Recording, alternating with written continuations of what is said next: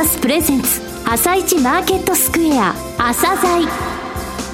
この番組は企業と投資家をつなぐお手伝い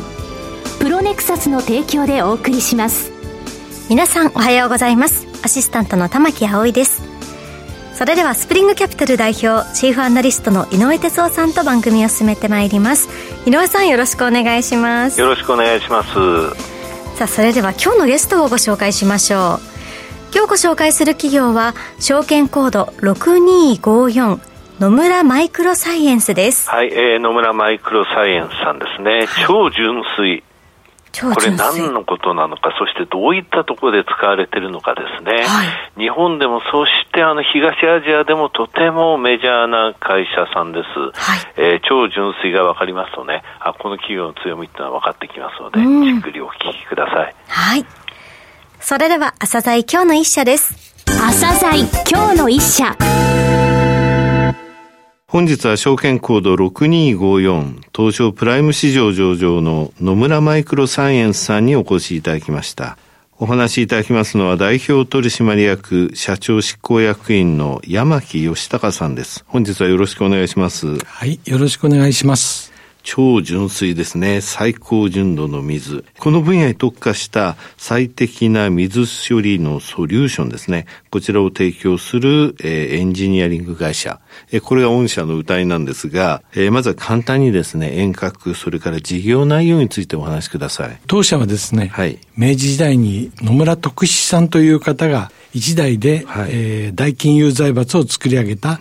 野村グループの全面的なバックアップのもと、はい G、すなわちジェネラルエレクトリック社ですね、はい、が開発したニュークリポアメンブレンの極東地域における独占販売を目的として、野村海外事業株式会社と北港科学工業株式会社のメンバーを中心に1969年に設立されました。1969年だいぶ前ですね。そうですね。はい、53年ぐらい経ってますかね。はい、その後、1974年に超純水製造技術を米国から導入すると、半導体市場の拡大に伴って、当社も大きく成長してまいりました。はい、また、現在は生命の維持に不可欠な資源としての水だけではなく、うん、今やあの産業の米とも言われている半導体産業を支える資源として、限りある水をいかに有効に活用するかという観点から、この純度100%の理論純水に限りなく近い水、はい、まあ、いわゆる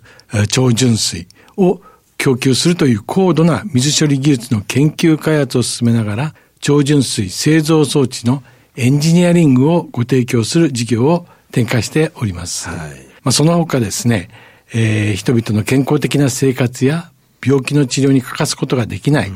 ワクチンや薬の製造に必要な注射用水や生成水製造装置のエンジニアリング事業も合わせて行っております。なるほど。そちらの方もということですね。あの、超純水。超純水ですね。非常に純度が高い水ということは分かったんですが、はい、なぜそれが必要なのかですね。また、あの、市場、どういった市場でどのようなシェアなのか、そういった部分ってお話しいただけますか？はい。あの、水中に混在する不純物をですね、除去した水。はい、まあ、よく純水と言われてますけども、はい。まあ、これをですね、さらに徹底的に生成して、純度を高めたものを超純水、まあ、純水を超えた水ですけども、はい、超純水と言います。あの、日本ってあの、水道水飲めるじゃないですか。はい、世界的にも美味しい水道水って言われてますけども、はい、それとの比較みたいなのってできます？そうですね。まあ、あの、不純物濃度で申し上げますと、はい、例えば水道水中の不純物がありますけども、うん、これをですね、10万分の1まで取り除いたものが、純水のレベルであってですね。それが純水。はい。その純水をさらにですね、10万分の1まで不純物をもう徹底的に取り除いたものが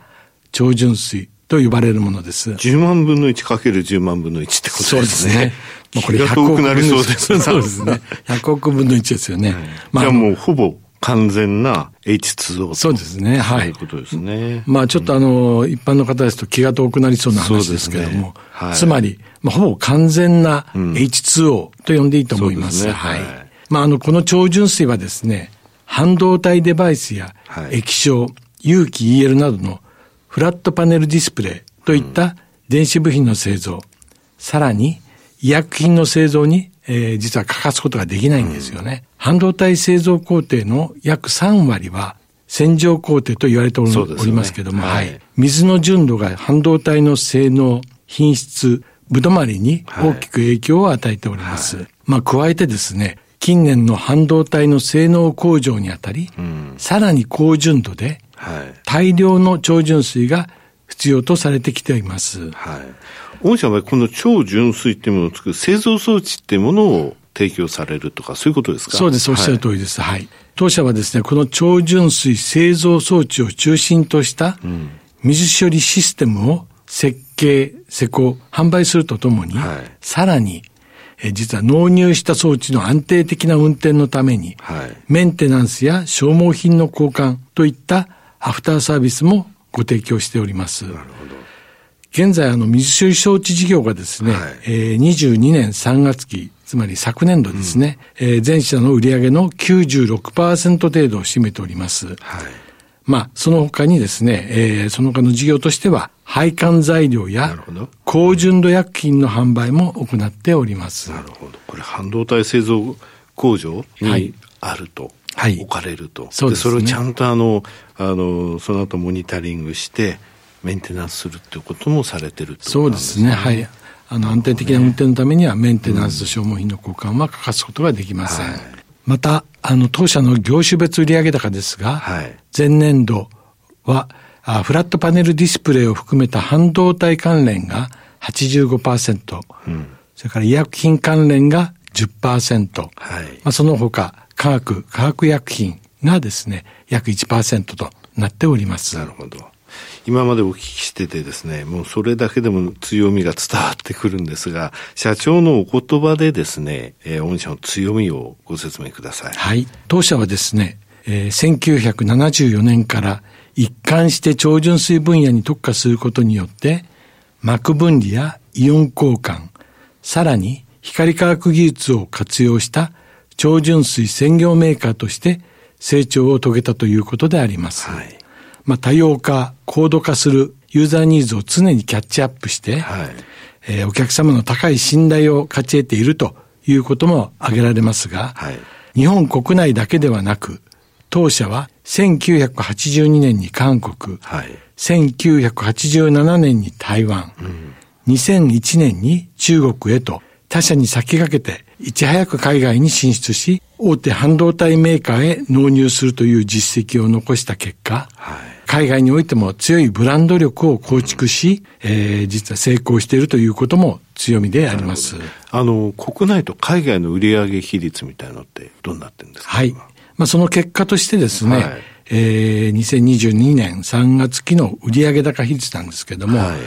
い、日本がですね、えー、32%、うん、海外が68%、となっております。ちょうど3分の2は海外ってね。そうですね。おっしゃる通り、あの、うん、当社の売上の3分の2はですね、はい、海外。ということになります、うん、韓国、台湾、中国と言いますと、本当半導体、まあ日本が抜かれていったって言いますかね。そうですね。その時のその半導体工場の中で、ちゃんと超純粋っていうもので支えたっていうことですね。そうです。ね、はい、おっしゃる通りでございます。はい、はいまあ、当然のことながら、高い技術力が差別化の要因であり、はい、特に超微量分析や、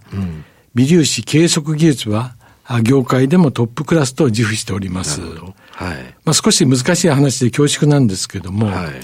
微粒子計測では、当社はチューブ状のフィルターを用いて、超純水をろ過して、うん、まあその後ですね、超純水中の微粒子をそれによってまあ補足して、電子顕微鏡で計測するという画期的な方法を開発し、えー、現在も展開しております。そうか。超純粋を作るってことは、その超純粋がどれぐらい超純粋なのかっていうのを自分たちで調べられなければいけないってことですね。そうなんですね。その他にですね、はい、えー、まあ今まで蒸留法によってですね、はい、製造していた注射用水製造に膜を利用してですね、エネルギーコストを大幅に削減した超ろ過方法と呼んでますけども、はい、まあこれもですね、当社がパイオニア的な存在と言えます。うん、はい。え市場環境ですね。それから今後の成長戦略についてもお話しください。半導体市場、並びに半導体製造装置市場はですね、実はもうご存知の通り右肩上がりで成長しておりまして、ね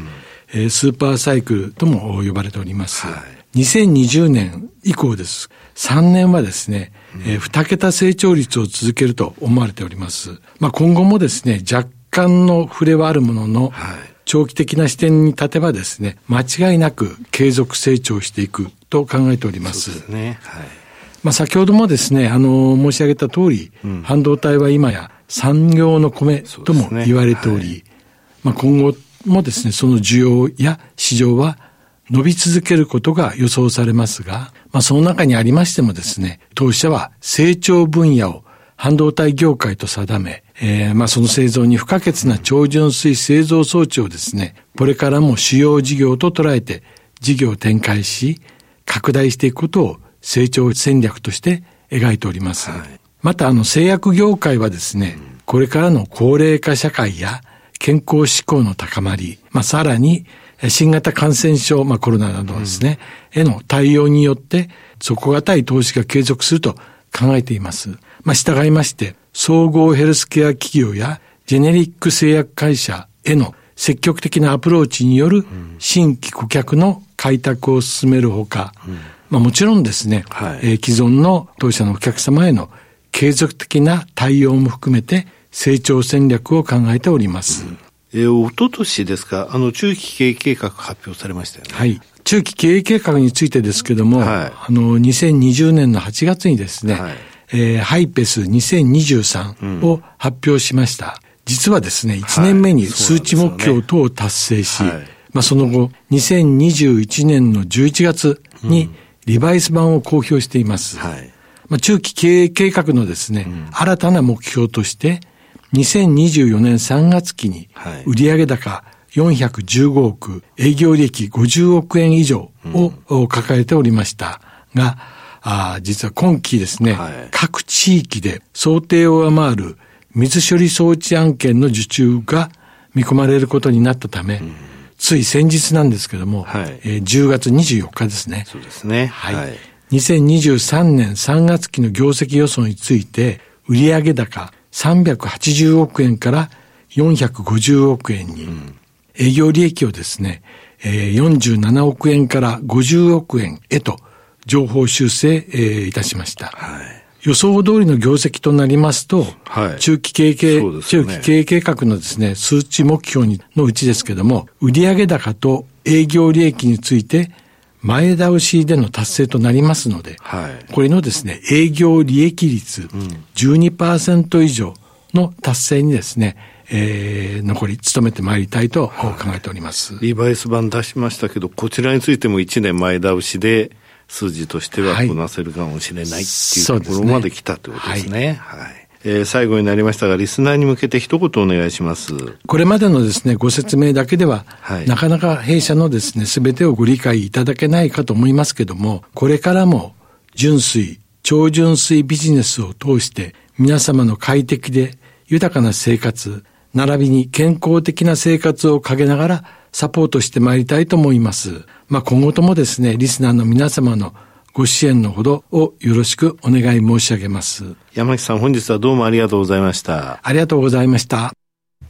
今日の一社、野村マイクロサイエンスをご紹介しました。さらに井上さんにお話しいただきます。はい、すごい会社。そうですね。はい、あの、1974年から超純粋を手掛けてきましたと。はい、海外売上が3分の2、それが韓国、台湾、中国。つまりは電子部品、それから半導体ですよね。うんうん、半導体デバイス、液晶、有機 EL なんかの FPD ですね。はい、こういったところでなくてはならないというそういったもの、はい、えー、中継を立てたら1年で達成して、それリバイスしたら、1年目で、えー、売上と、えー、営業利益、これ、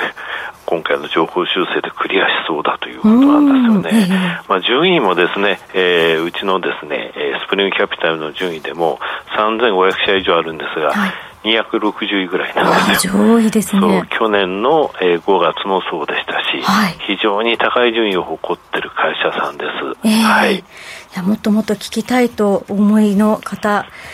今回の野村マイクロサイエンス、ねはい、ロングインタビューも収録してるんですよね。はい、はい朝鮮のホームページにあります、ポッドキャストを聞くからお聞きいただけますので、そちらもぜひチェックしてください。それでは、一旦お知らせです。企業ディスクロージャー IR 実務支援の専門会社プロネクサス。上場企業のおよそ6割2200社をクライアントに持つ。これはアジア証券印刷の時代から信頼と実績を積み重ねてきたからこそ。さらにプロネクサスが目指すのは企業と投資家をつなぎ日本の株式市場を活性化させることです。プロネクサス私たちは個人投資家の皆さんを応援します。企業ディスクロージャー IR 実務支援の専門会社プロネクサス。実は企業情報経済統計データベースも取り扱っているのをご存知でしょうか？膨大なデータの中からハッとする事実を抽出。それをクイズでお届けする新サービスが登場しました。サービス名は問いと答えの頭文字を取って問いこた。問いこたで検索。井上哲夫。今日のストラテジー。